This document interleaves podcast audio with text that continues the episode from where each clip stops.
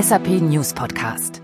Für diesen Podcast bin ich erst einmal shoppen gegangen, habe einiges Interessantes entdeckt, über das wir heute sprechen wollen. Klaus Krüsken sagt Hallo zum SAP News Podcast. Meine Gäste, Dr. Carsten Keller, Vice President Direct to Consumer bei Zalando. Hallo, Herr Keller. Hallo, hallo. Und Dieter Becker, Enterprise Customer Success Partner bei SAP. Hallo, Herr Becker. Hallo, schönen guten Nachmittag. Was macht ein Enterprise Customer Success Partner? Erst einmal ein sehr langer Titel, aber eigentlich ganz kurz und einfach erklärt. Ein Enterprise Customer Success Partner kümmert sich zusammen bei strategischen Kunden darum, dass die SAP-Software bestmöglich eingesetzt wird und der maximale Nutzen daraus gezogen wird. Und im Rahmen dessen habe ich die Freude, zusammen mit Zalando seit vielen Jahren zusammenzuarbeiten. Herr Keller, ein Branchenmagazin die Textilwirtschaft, die hat sie mal den Retail-Verknüpfer genannt und das beschreibt schon sehr gut das Thema heute. Überschrift ist nämlich Connected Retail, ein Thema, an dem auch SAP mit Ihnen zusammenarbeitet. Mhm. Aber bevor wir da genau einsteigen, Zalando ist eine beispiellose Erfolgsstory, kann man sagen, angetrieben dann nochmal durch die Corona-Pandemie. Geben Sie uns doch so, so ein paar Eckdaten aus der 14-jährigen Geschichte. Ich glaube, Eckdaten sind ja immer super, wenn sie ganz am Anfang sind und dann ins Heute reinreichen. Und ein Eckdatum oder eine Eckerfahrung in Zalando war das ganz am Anfang, 2008, als das Unternehmen gegründet wurde. Wir natürlich ganz wenig Leute waren und auch ganz wenige Kunden auf der Plattform waren, die damals ja eine reine Retail-Plattform war. Und äh, damals war das noch so, dass einer der Gründer zum Weihnachtsgeschäft auf dem Weg nach Hause dann ein Paket noch persönlich ausgeliefert hat. Also sprich an der Tür geklingelt hat, die Tür aufging und das Paket abgegeben wurde. Tatsächlich hat die Dame das einfach nur entgegengenommen und sich nicht bis in alle Unendlichkeit gefreut. das, war, das war der Anfang 2008 und jetzt 14 Jahre später sind auf unserer Plattform äh, mittlerweile 49 Millionen aktive Kunden, dann äh, regelmäßig bei uns und äh, freuen sich offensichtlich über unser breites Sortiment, das wir aufgebaut haben. Wir sind eine Plattform geworden, mittlerweile, glaube ich, mit über 5000 Partnern, die auf der Plattform auch verkaufen, neben uns. Ähm, und als solches versuchen wir halt eben ein Startpunkt für Mode zu sein. Wir nennen das Starting Point of Fashion. Viele von Ihnen, von unseren Zuhörerinnen und Zuhörern, die haben sicherlich schon mal was bestellt bei Zalando. Sweatshirts, Hoodies, Sneakers, Mäntel, Badehosen. Viele bekannte Marken sind da zu haben. Schmuck habe ich gesehen, Lifestyle, Electronics, Kosmetik, Parfums und, und, und. Und meine bisherige Vorstellung von Zalando, die deckt sich vermutlich mit der der meisten Zalando-Kunden. Es ist ein großer Online-Händler, der aus seinen eigenen Lagern sein Sortiment an die bestellende Kundschaft verschickt. Aber da steckt noch viel mehr drin, wie Sie eben schon angedeutet haben, mhm. mit den 5000 Partnern oder über 5000. Denn wenn man genau hinschaut, äh, da steht manchmal dabei, verkauft und verschickt von Zalando, aber manchmal sind da auch andere Markennamen als Verkäufer, Versender zu lesen. Wie geht das alles zusammen? Was ist Connected Retail? Perfekt. Also das, die Beschreibung ist in der Tat richtig und auch die Beobachtung ist richtig, dass auf Zalando man als Kunde Ware sieht von uns, Zalando selber, aber eben auch von anderen Parteien, also sprich den Herstellern, die wahrscheinlich grundsätzlich so unter den Kunden als Marken bekannt sind, aber eben auch von Händlern, die sich an unsere Plattform angeschlossen haben. Und wir haben mit diesem Switch von wir sind ein Händler und verkaufen unsere eigene Ware auf, wir sind eine Plattform und damit auch eigentlich im Kern ein Technologieunternehmen, ähm, haben wir 2015 angefangen mit einem auch für uns relativ starken, starken Veränderungen der Strategie.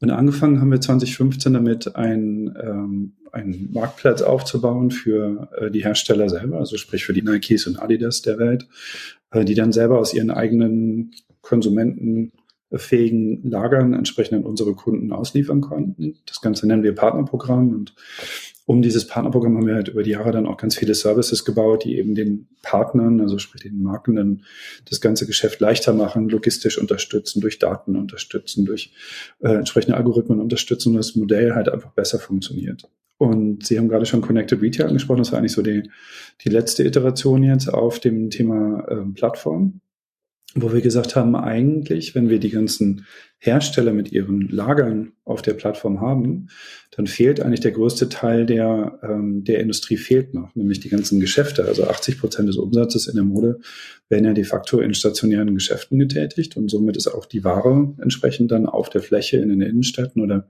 den Malls. Und das haben wir mit Connected Retail dann auch ermöglicht. Sprich, seit 2018 können eben auch stationäre Geschäfte auf Zalando, auf der Plattform an unsere Kunden verkaufen.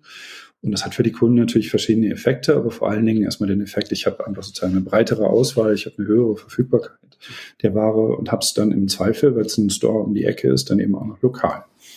Was für, für Anforderungen müssen diese Geschäfte erfüllen? Müssen die Teil einer Kette sein oder kann ich da tatsächlich als kleiner Laden am Eck alleine mit auf diese Plattform kommen? In der Tat. Also es kann der kleine Laden ums Eck sein. Und das war auch genau die Idee, dass wir die Anforderungen so bauen, dass jeder kleine Laden ums Eck exakt an diesem Modell teilnehmen kann.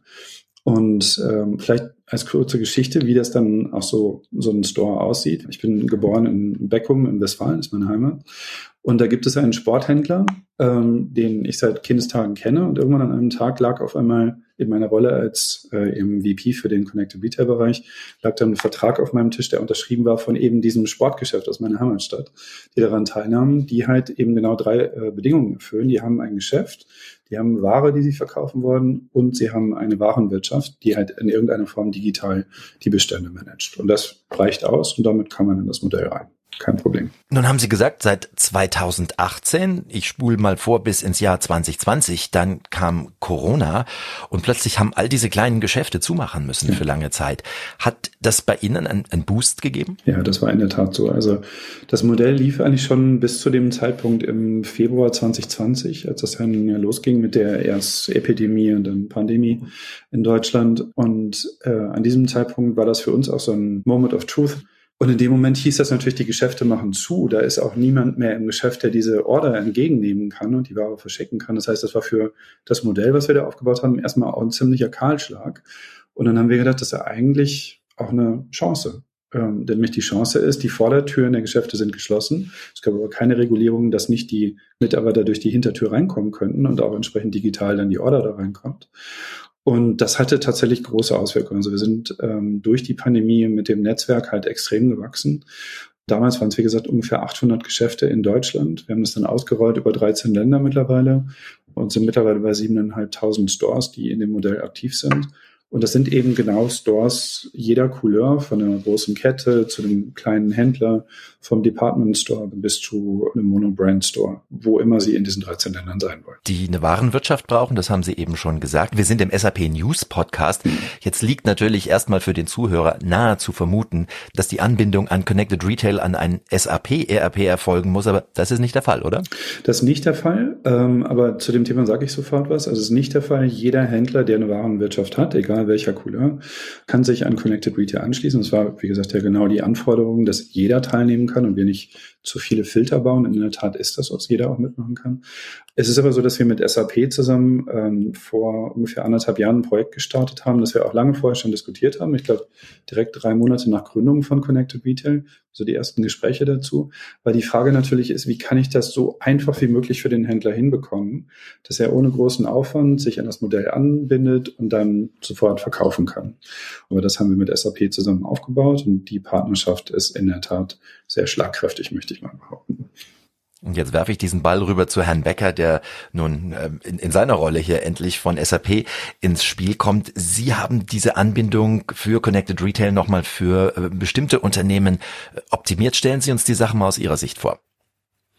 Ja, grundsätzlich ähm, sind die Gedanken dadurch entstanden, wie so häufig, dass man pragmatisch das Ganze ausprobiert. Das heißt, ich war auf der Zalando-Plattform und war selber shoppen, privat und ich war lange Solution Architekt und damit auch ein technologisches und prozessuales Wissen vor meiner jetzigen Rolle und habe mir gedacht, ja, wie erfolgt denn eigentlich ähm, eine Aktualisierung der Informationen über die einzelnen Kanäle? Weil die Kanäle, die im, in der direkten Verfügbarkeit der Zalando sind, sind relativ einfach. Die sind innerhalb ihres eigenen Universums. Das heißt, da können Sie relativ gut drauf zugreifen, um zu verstehen, ob die Daten aktuell sind, die Bestände aktuell sind. Dann dachte ich mir aber, wie ist es dann eigentlich, wenn jetzt andere Partner im Spiel sind?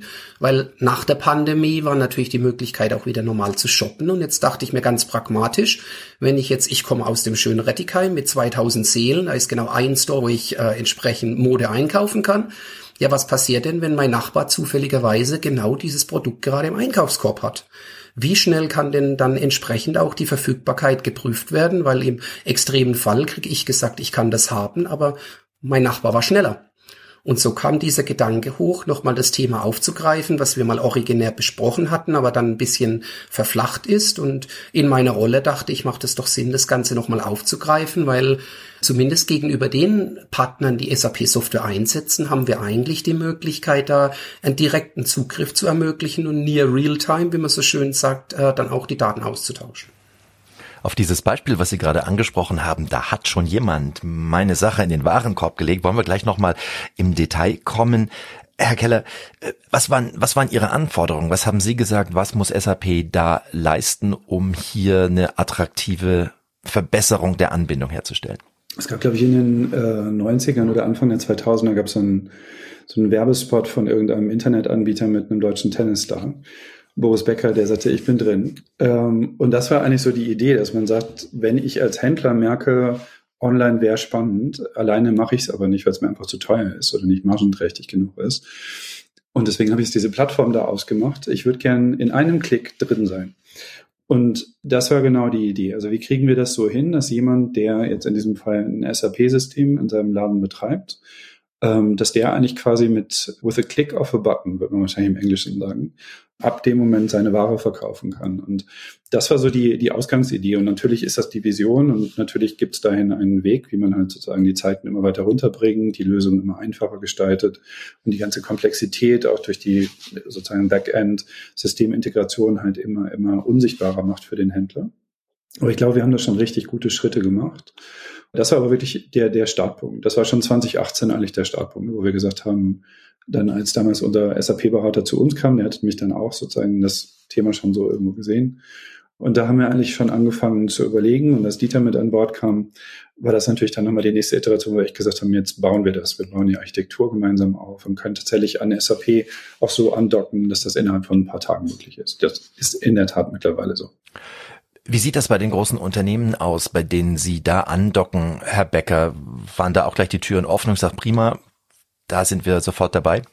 Weil das bedeutet ja auch auf der anderen Seite kleine Veränderungen, Schnittstellen, Anpassungen und dergleichen. Oder größere.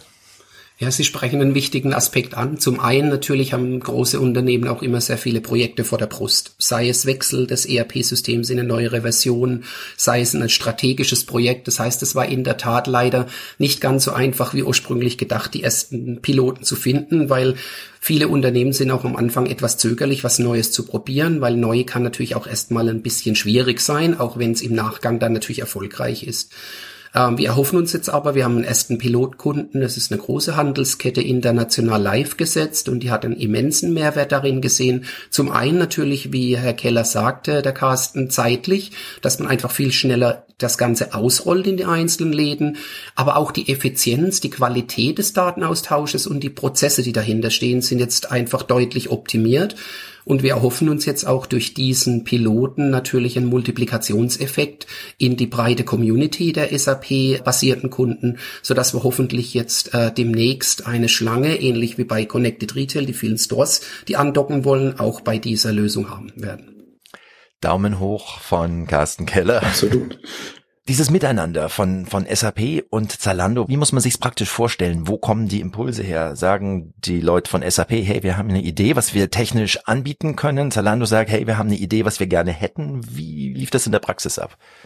Das ist eine gute Frage, weil wir tatsächlich in 2018, als wir so die ersten Konzeptpapiere geschrieben hatten, mit den ersten, glaube ich, 25 Stores zusammenarbeiteten und dann ging auf einmal irgendwann eine E-Mail bei mir auf, eben mit genau dem Kollegen von dem Dieter Becker, der äh, bei SAP arbeitet und sagte, ich habe das gesehen, ich würde das gerne mal mit euch problem solven. So, wie kann man die ähm, Bestände möglichst effizient rüberkriegen? Wie kriegen wir das hin, dass der Händler halt möglichst wenig eigentlich an seiner Infrastruktur verändern muss? Und den Faden haben wir dann eigentlich gemeinsam aufgenommen. Also offensichtlich kamen da zwei Unternehmen äh, zusammen, die sehr ähnlich über Problemstellungen so im Onlinehandel in Verbindung mit stationären Händlern nachdachten das hat sich dann halt am Ende nochmal deutlich beschleunigt. Also ich glaube, äh, Dieter, ich glaube, wir sind so anderthalb Jahre jetzt auf dem, auf dem Projekt. Ne? Ähm, das hat sich deutlich beschleunigt, da indem wir dann halt gesehen haben, wir haben die Produktteams zusammengebracht, wir haben sozusagen auch unsere Architekten, die ähm, Technologiearchitekten äh, entsprechend damit reingebracht, weil er natürlich auch in unserem System relativ viele nochmal angepasst werden musste und haben dann wirklich eigentlich gemeinsam so eine Tailor-Made-Lösung gebaut, die aber nicht Tailor-Made ist für jeden einzelnen Händler, sondern Tailor-Made ist für die Zusammenarbeit von Zalando und, äh, und SAP. Und die Lösung führt halt, vielleicht kann man ein paar Daten reinwerfen, hat halt dazu geführt, dass die Anbindung des jeweiligen Händlers heute 14 Tage schneller funktioniert, als wenn wir das nicht in der SAP-Lösung machen. Ähm, das heißt, man geht so ungefähr von 35, 40 Tagen runter auf roundabout 10 bis 14 Tage. Und das ist unglaublich gut. Das hört sich vielleicht sogar noch mal viel an, aber wenn man sich anguckt, eine normale Integration eines Bestandes, eines Lagers dauert so zwischen vier und sechs Monaten, wenn es gut läuft. Das ist so der Vergleichswert. Ne? Und da schaffen wir halt schon un unglaubliche Schnelligkeit. Das ist einfach super gut. Ich glaube grundsätzlich vielleicht noch ergänzend eine Sache. Ähm, die Zusammenarbeit zwischen Zalando und SAP macht auch unheimlich viel Spaß, weil die Zalando als ein ja, sehr agiles Unternehmen eigentlich immer diese Startup-Mentalität beibehalten hat. Das heißt, an vielen Stellen, nicht nur an Connected Retail, finden wir solche interessanten Cases und arbeiten dann extrem effizient zusammen, weil die Zalando auch immer eine extreme Neugier hat, neue Dinge zu probieren und die SAP auch die Offenheit dafür hat. Das heißt, da finden sich zwei Partner, die mir auch natürlich das tägliche Geschäft unheimlich Spaß macht, weil ich dadurch natürlich wieder immer neue interessante Beispiele finde, wo wir Dinge verbessern können. Stichwort Startup, gehen wir nochmal auf die, auf die ganz Kleinen, die auf der Plattform mit dabei sind, die bei Connected Retail mitspielen. Damit wir nochmal so an, an zwei Beispielen, einmal klein, einmal groß, durchgehen können, wie eigentlich diese Abläufe sind, wenn jetzt ein Kunde was bestellt.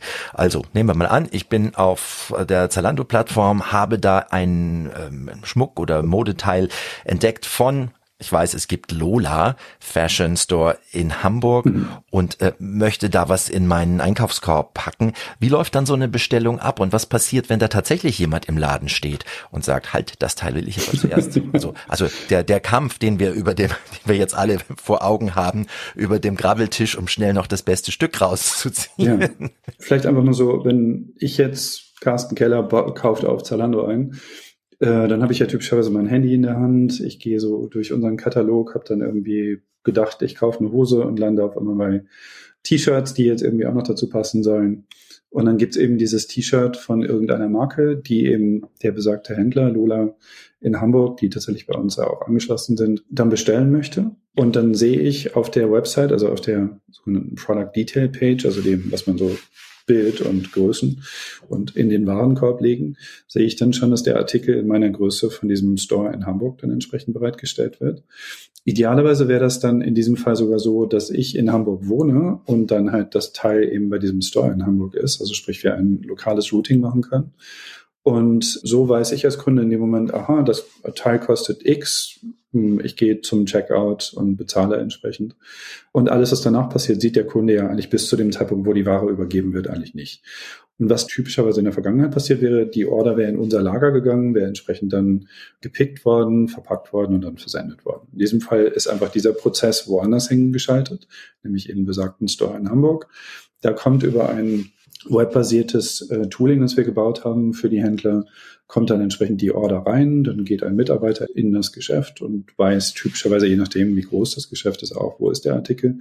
Wenn es sehr groß ist, haben wir auch eine Lösung, dass man dann entsprechend sozusagen quasi wie durch ein Navigationsgerät dann dahin geführt wird.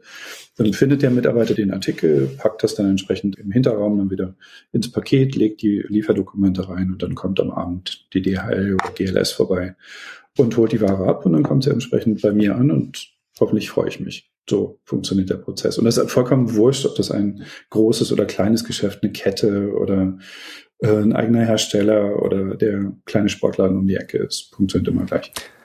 Das heißt, auch bei dem Pilotunternehmen, das Sie vorhin angesprochen haben, beim ersten großen Unternehmen, das Sie geonboardet haben, quasi, die ja mehrere Filialen in ganz Deutschland haben und ich bestelle jetzt aus München, dann wäre das so schlau, dass mir die Münchner Filiale das liefert? Genau, richtig. Also die, das Routing versucht halt eben die äh, Lokalisierung der Order hinzubekommen. Also sprich, möglichst wenige Kilometer sollte der Artikel dann entsprechend zurücklegen. Und dann guckt das System halt, wir haben das Lager, wir haben den, äh, den Store, wir haben andere Stores noch in Deutschland und sagt dann, okay, jetzt erstmal ist es der Store mit der kürzesten Entfernung. Jetzt kann ja genau der Fall auftreten, den Sie eben erwähnt haben. Da gibt's halt wirklich nur noch dieses eine Teil und äh, es gibt halt eben die Frau Müller, die gerade dieses Teil in ihren physischen Warenkorb gelegt hat und mein Warenkorb bekommt es dann halt nicht mehr. Und dann ist es eben genau bei der Kette natürlich, und das ist ja bei den meisten Händlern so, dass sie mehrere Geschäfte betreiben, dann eben so, dass die, dass die Order aus dem einen Geschäft ins nächste Geschäft umgeroutet wird. Also sprich, dann kommt die Order ins nächste Geschäft, da wird wieder geguckt, ähm, ist es denn hoffentlich jetzt nicht gerade von irgendwem physisch gekauft worden und dann funktioniert der Prozess wie gerade beschrieben. Und das Schöne ist eigentlich auch vielleicht, um das noch hinterher zu schieben, diese, also das Schlimmste ist natürlich, ich bestelle es und dann muss mir Zalando hinterher sagen, sorry, hat mir jetzt leider doch nicht doof. Und da haben wir dann gesagt, okay, bei Geschäften, die gerade neu sind und die vielleicht auch nicht ein SAP-System jetzt haben, das besonders akkurat ist auf den Beständen, da können wir dann entsprechend die Bestände auch ein Stück weit abschneiden, dass wir sagen, wir nehmen Erstbestände von einem Artikel auf, der zwei Items pro Artikel dann hat. Ähm, und damit ist das Problem dann auch gelöst, dass es dann in dem Moment physisch dann von jemand anderem gekauft wird. Also ein kleiner Versicherungspuffer noch mit drin. Exakt, äh, genau. Sie haben die, die Nähe angesprochen als ein wirklich großer Faktor. Sagt ich, wir schauen immer beim nächsten Händler, bei der mhm. nächsten Filiale, ob äh, das von da zum Kunden geliefert werden kann. Ist also auch ein Nachhaltigkeitsgedanke dahinter. Also als wir angefangen haben, äh, hatte das im ersten Schritt ehrlicherweise erstmal ein äh, Verfügbarkeits Thema. Also wir haben halt gemerkt, dass auf der Plattform wir unglaublich viele, ich glaube, man wird das halt so im, im Börsianer-Sprech dann Leerverkäufe haben, sprich, wo Kunden einen Artikel kaufen wollen, aber in der Größe ist er nicht da. Das heißt, das war der erste Gedanke, wo ist am meisten Ware? Und dann fiel uns auf, dass da, wo am meisten Ware ist, eigentlich auch noch andere Bedürfnisse, die wir als Menschen so haben, befriedigt werden können, nämlich Nähe, also die Nähe zum Kunden, äh, löst ja am Ende auch durchaus ein Problem der Sustainability. Also sprich, ich kann die Kilometer, die es fährt, zumindest reduzieren. Ob das am Ende dann sozusagen die ökologisch sinnvollere Variante ist, muss man halt wirklich im Einzelfall dann nochmal beleuchten, weil es hat natürlich auch andere Implikationen, wie viele Artikel werden dann pro Geschäftsstelle abgeholt etc. pp. Also das, das ist ein Element, ähm, die, die Nachhaltigkeit. Und dann ist es auch ähm, Geschwindigkeit, weil das haben wir in, in Berlin zum Beispiel pilotiert. Da haben wir dann Same-Day-Deliveries aus Berliner Stores am Berliner Kunden einfach mal ausprobiert und das funktioniert wunderbar. Also wir hatten die die Orders ungefähr bis, glaube ich, der Cut-Off war 15 Uhr. Bis dahin konnte man bestellen und dann wurde die Ware tatsächlich in 99 Prozent der Fälle noch am gleichen Tag ausgeliefert. Und das ist natürlich auch ein Vorteil, den ein Kunde durchaus zu schätzen weiß nachdem wir gerade beim Thema Nachhaltigkeit waren, ein großes Thema ist ja die Sache mit den Retouren. Es gibt Menschen, die bestellen sich immer mehr zum Anprobieren nach Hause, als sie jemals in eine Umkleidekabine im Laden mitnehmen würden. Wie geht man mit diesem Retourenthema bei Connected Retail um? Weil diese Sachen müssen ja auch alle, weiß Gott, wo an verschiedene Ecken wieder zurückgeschickt werden. Also ich bin jetzt wieder bei Lola in Hamburg. Schicke ich die Retoure an Zalando oder an Lola? Also bis dato haben wir das so gestaltet, dass die Retour an das Geschäft zurückgeht, weil viele Händler eben äh, am Anfang gesagt haben, ich will die Ware bei mir haben. Ich kann nicht akzeptieren, dass ich jetzt irgendwo anders einen, einen äh, Artikelstandort aufmache, weil dann kann ich die Ware gegebenenfalls auf dem Kanal Zalando halt am Ende nicht so verkaufen, wie ich mir gedacht habe. Insofern gingen die Retouren erstmal im ersten Schritt immer an die Geschäfte zurück. Tun sie im En gros heute auch noch. Was wir dann aber gemerkt haben, ist, dass genau dieses Problem halt da ist, sowohl für den Händler, der natürlich jetzt gerade in Zeiten höherer Faktorkosten entsprechend schon deutliche Kostenaufschläge auf der Logistikseite hat. Und zum anderen auch für den Kunden, der natürlich dann mehrere Pakete hat und damit irgendwie so in der DHL-Filiale mal rumzujonglieren, ist manchmal gar nicht so angenehm. Und dann haben wir gesagt, wir bauen einen sogenannten Zalando Return Solution Service auf. Und dieser Service macht das eben so, dass der Kunde alle seine Klamotten, die er retournieren will, egal in welchem Paket die jetzt gekommen sind, er sie alle in ein Paket geben kann und dann in der DHL-Filiale oder der GLS-Filiale oder DPD, um jetzt irgendwie alle auch genannt zu haben, dann entsprechend abgeben kann. Also es hat für den Kunden einen Vorteil und es hat natürlich für, den, für das Geschäft, das teilnimmt, einen riesigen Kostenvorteil, weil es ist ja nur noch ein Paket, das da fährt und nicht drei. Und damit gibt es dann halt entsprechend nur noch anteilige Kosten. Und das ist ein Modell, was natürlich die Händler deutlich begrüßen. Das werden wir jetzt in Zukunft auch mehr und mehr ausrollen und das entsprechend zur Verfügung stellen. Auch nochmal eine Herausforderung an SAP, Herr Becker, solche Prozesse mit zu integrieren? An für sich eigentlich nicht, weil die natürlich jetzt unabhängig von der Plattformbranche auch schon vorher bestanden haben. Das heißt, es gibt ja durchaus je nach Geschäftsmodell größere oder kleinere Mengen an Retouren. Das heißt, äh, Logistiksysteme sind eigentlich seit vielen Jahren schon in der Lage, damit umzugehen. Natürlich im Zusammenhang, wie, wie der Carsten meinte, im Rahmen der Nachhaltigkeit jetzt nochmal deutlich interessanter und deutlich wichtiger, vor allem jetzt angesichts der Rohstoffpreise, die derzeit auf dem Markt vorherrschen. Genau.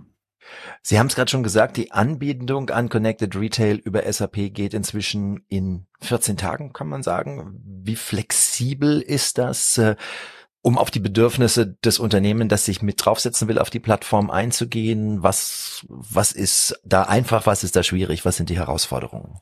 Jetzt kommt mein Beraterherz zustande. Ein klassischer Berater würde jetzt sagen, it depends. Ähm, was meine ich damit? Grundsätzlich ist es so, dass natürlich Standardsoftware vertrieben wird. Und jetzt kommt aber ein bisschen genau der Gedanke, den wir auch seitens SAP extrem forcieren.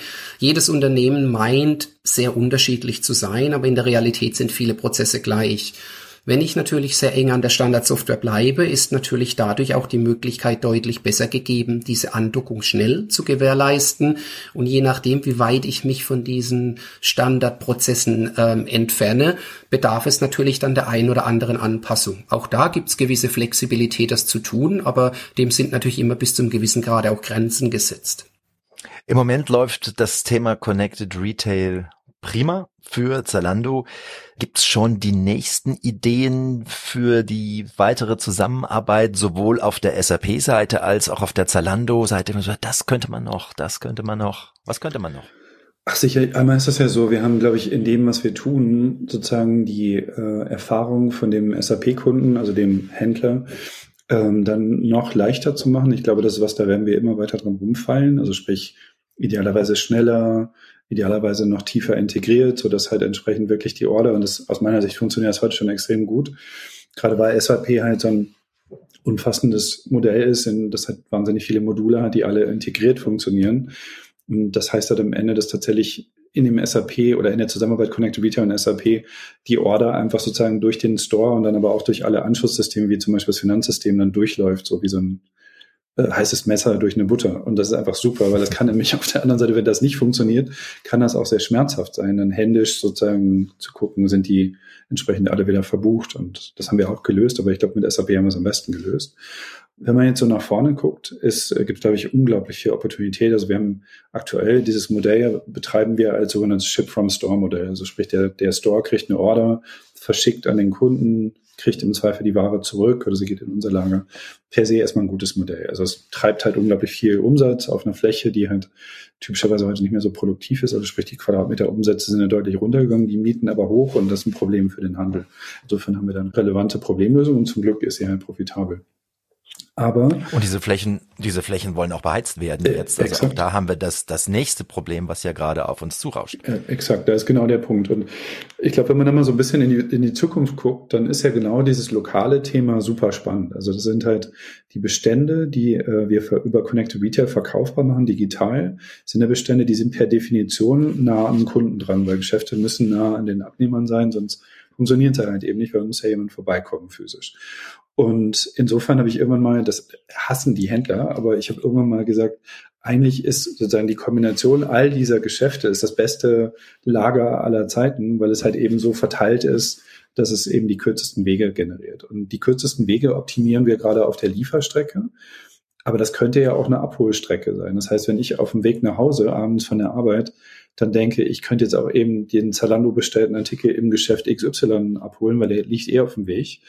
Oder ich fahre eben in der Mall vorbei und fahre wie so ein äh, Formel-1-Fahrer unten in die Tiefgarage und dann macht einer meinen Kofferraum auf und haut ein Paket hinten rein und macht den Kofferraum wieder zu. Solche Modelle, also das, das läuft so, läuft so äh, landläufig unter Click and Collect und das haben die Kunden halt am Ende nie so angenommen, was glaube ich auch nie wirklich gut gemacht war. In dem Modell, aus meiner Sicht, ist das die nächste Iteration, dass man Click and Collect macht, dass man die Retoure im Geschäft macht, wo ich direkt den Artikel austauschen kann, der mir nicht passt solche Modelle, glaube ich, werden in Zukunft sozusagen auf dieses Ship-from-Store-Modell aufsatteln. Und dann wird es nochmal für alle Parteien nochmal unendlich viel spannender. Ideen seitens SAP, Herr Becker, die Sie heute schon teilen können, wollen? Gerne wollen. Ja, zum einen natürlich, was Carsten sagte, dieses One-Touch-Modell, dass man auch den, den Mitarbeitern im Store natürlich die Arbeit möglichst erleichtert, dass sie nicht zweimal irgendwelche Bestellungen eintippen müssen, vielleicht noch in POS-System, um den Verkauf dann wirklich abzuschließen, sondern dass man quasi den, den lokalen Händlern das so einfach gestaltet, dass es wirklich ein extrem attraktiver zusätzlicher Kanal ist, wo man natürlich eine Millionenanzahl an Kunden erreicht, wie wir gehört haben zu Beginn. Ein anderes Thema, was ich noch zusätzlich sehe zu den weiteren Businessmodellen, ist der Datenschatz, den natürlich eine Zalando hat. Das heißt, Zalando kann natürlich dann auch mit entsprechender Intelligenz und Technologie den Händlern zum Beispiel Prognosen bieten. Ja, dass sie besser einschätzen können, wie viel sie einkaufen müssen, weil sie erfahren, na ja, aus dem Kanal kann ich ungefähr mit so viel perspektivisch rechnen. Das wiederum äh, reduziert vielleicht Überbestände und ermöglicht ihnen vielleicht auch noch ihre Bestände breiter zu stecken, weil sie dadurch wieder in ihrer Fläche mehr Platz haben für Zusatzprodukte. Das heißt, diese ganzen wertvollen Informationen, die eine Zalando hat, entsprechend mit den Partnern zu teilen, was sicherlich heute schon geschieht, aber was natürlich nochmal technologisch sicherlich optimiert werden kann. Der Plattformgedanke etwas, wovon auch andere Branchen noch sehr viel lernen können, Herr Becker? In der Tat, also sogenannte Business Networks entwickeln sich ja mehr und mehr in verschiedensten Bereichen, aber sicherlich ist Zalando da für Lifestyle, würde ich das mal nennen wollen, ein Vorreiter, der natürlich zu jeder Bedürfnis, was ein Kunde hat, könnte es in der Endausprägungsstufe so sein, dass man ein, maximal zwei Anbieter im Kopf hat, wenn man etwas möchte, egal ob das jetzt im äh, Food-Bereich ist, wenn ich mir etwas nach Hause bestelle, weil letzten Endes trifft natürlich dann ein unheimliches Angebot, eine große Nachfrage. Und ich erspare erspare mir, dass ich mich vielleicht über 20 verschiedene Online-Stores hangle, um ähm, entsprechend mein Bedürfnis zu befriedigen, beziehungsweise kriegt natürlich auch wiederum maßgeschneiderte Vorschläge, weil äh, letzten Endes natürlich die Informationen äh, von mir vorhanden sind. Das heißt, ich glaube ja, diese Plattformen werden sicherlich sich noch verbreitern in andere Branchenbereiche und tun es auch schon. Gleiche Frage an Sie, Herr Keller. Die Plattform als Zukunft für ja nicht nur den Einzelhandel, sondern die verschiedensten Branchen. Sehen Sie da auch über viele Tellerränder hinweg spannende Chancen? Jetzt sind wir sechseinhalb Jahre so ungefähr auf dieser Plattformreise und man merkt halt, dass das natürlich ein unglaublich komplexes und umfassendes Projekt ist, weil es wahnsinnig viel Einfluss auch auf das nimmt, was so im Hintergrund steht. Aber ich glaube, es funktioniert halt tatsächlich sehr gut. Das hat auch viel zum Wachstum von Zalando beigetragen und glaube ich auch zu dem, was wir unseren Kunden entsprechend liefern können. Also sprich, wir haben ein deutlich spannenderes Sortiment heute als wahrscheinlich in 2015. Ähm, wir haben eine andere Convenience Proposition durch schnellere, lokalere Lieferungen. Und ich glaube, dass, genau wie der Dieter Wecker gerade sagte, ich glaube, dass diese Plattformmodell aus dem Gedanken kommt, digital zu demokratisieren. Und was ich damit meine, ist, dass ja digital zum Beispiel für die äh, stationären Händler immer ein schwieriges Ding war, weil eine Website zu betreiben, die sie mit Traffic, also mit Besuchern ja füttern müssen, die aber viel Geld kosten, wenn sie die einkaufen, sie dann parallel noch eine Customer Care Hotline bezahlen, äh, die ganzen Fotos schießen müssen, irgendwen, der noch irgendwie Content da drauf packt und dann alles auch noch irgendwie entsprechend technologisch betreuen müssen. Das ist aber unglaublich teuer und deswegen ist, glaube ich, in dem Digitalgeschäft eben, das war ja immer schon so, dass sozusagen Größe notwendig ist, um das profitabel zu betreiben. Das haben wir dann ja auch sozusagen mit dem Börsengang entsprechend oder vor dem Börsengang schon umgesetzt, dass wir auf, auf ein profitables Modell dann umgebaut haben. Und das ist, glaube ich, genau der Trigger, der halt unsere Industrie, also sprich die Fashion-Lifestyle-Industrie halt jetzt schon stark verändert hat.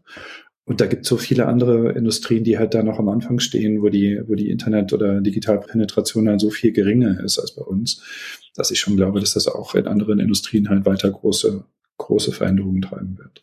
Und spannender auch eben zum hoffentlich Vorteil von allen. Impulse für neue Ideen, für neue Konzepte, für neue Geschäftsmodelle möglicherweise. Vielen Dank für die spannenden Einblicke auf die Zalando-Plattform mit all den vielen Beteiligten von groß bis ganz klein. Und Zalando sorgt dafür, dass irgendwie alle zufrieden sind. Der Endkunde, die Kleinen und die Großen, die damit beteiligt sind. Zalando selbst natürlich auch und SAP hilft damit, dass das gerade bei den Großen, die auch SAP im Hause haben, richtig gut flutscht. Vielen herzlichen Dank. War sehr spannend. Wünsche weiterhin viel Erfolg und sage Dankeschön fürs Dabeisein. Danke gleichfalls. Herzlichen Dank. Dankeschön. Und ich verabschiede mich von allen, die zuhören. Der nächste SAP News Podcast wieder da, wo Sie diesen hier gefunden haben und überall dort, wo es Podcasts gibt.